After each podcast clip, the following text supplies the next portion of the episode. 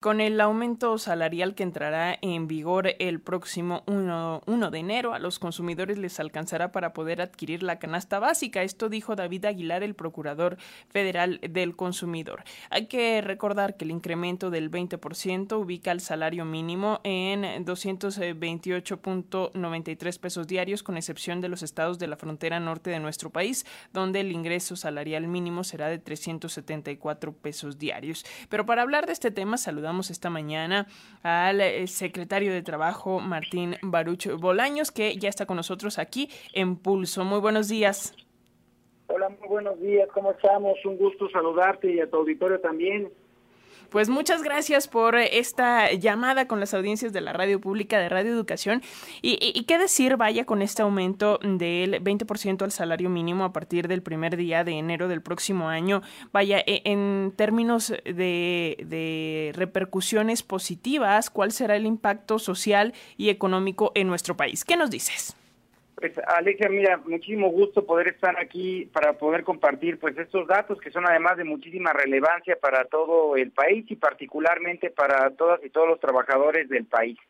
Pues como sabes, como parte de los compromisos del presidente Andrés Manuel López Obrador de aumentar de manera gradual hasta lograr un 100% en la recuperación en términos reales del salario mínimo, fue que se hace este eh, último aumento correspondiente al gobierno del presidente Andrés Manuel López Obrador del 20% y con ello de hecho estamos sobrepasando la meta del 100% para colocarnos en 110% en términos reales en todo el gobierno de México, en el periodo de gobierno de México.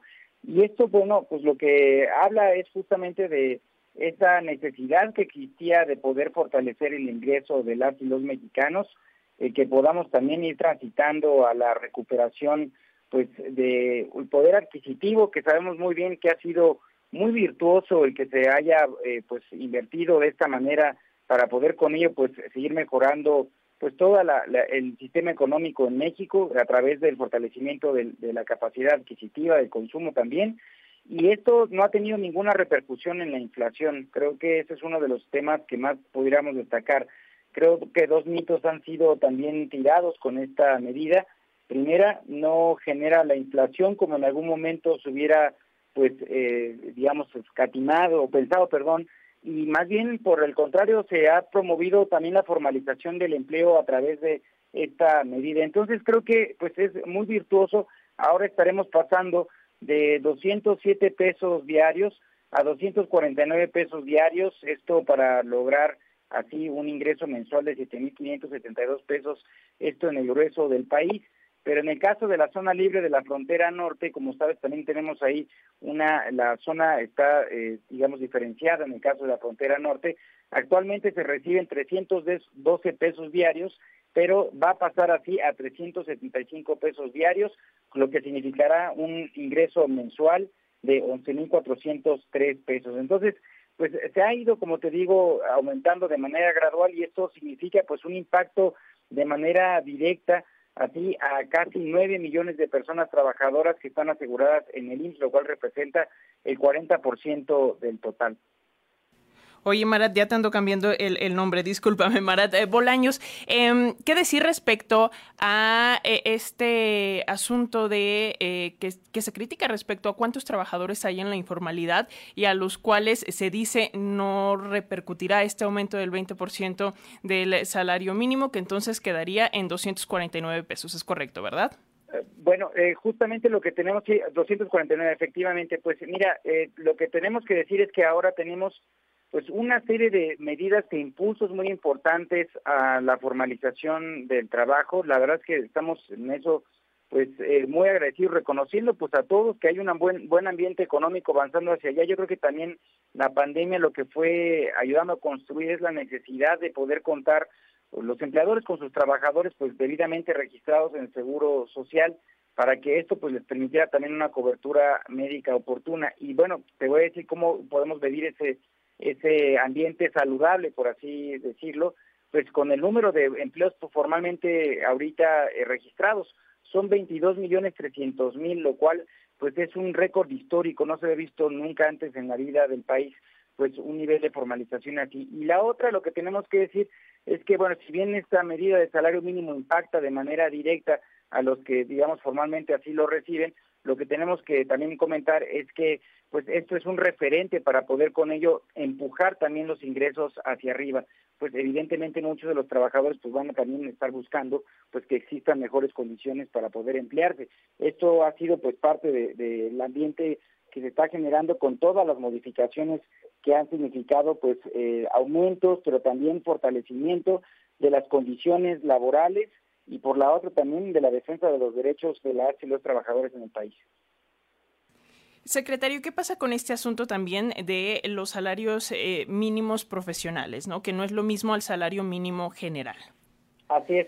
Pues bueno, tenemos una tabla de varias eh, profesiones que están justamente también aquí tasadas como parte del aumento de los salarios. Estamos hablando que el aumento fue general 20% para el salario mínimo general, 20% para la zona libre de la frontera y de igual manera sí para los salarios mínimos profesionales.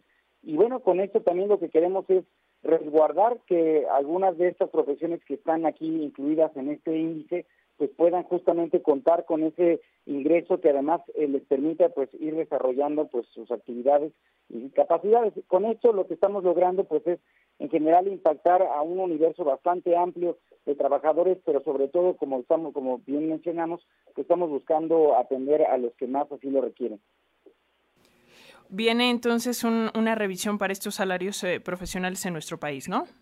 Pues eh, justamente es lo que se está ahorita anunciando también con la medida que se tomó en el seno de la Comisión Nacional de Salarios Mínimos. Eh, es de igual manera pues de impacto para estos tres eh, salarios, los, el 20% de aumento tanto para salarios profesionales de zona de la frontera libre y también de centro. Y bueno, pues decirles que eh, vamos a estar eh, con ello instrumentándolo a partir del primero de enero, como ya la medida ya fue anunciada también así por la Comisión.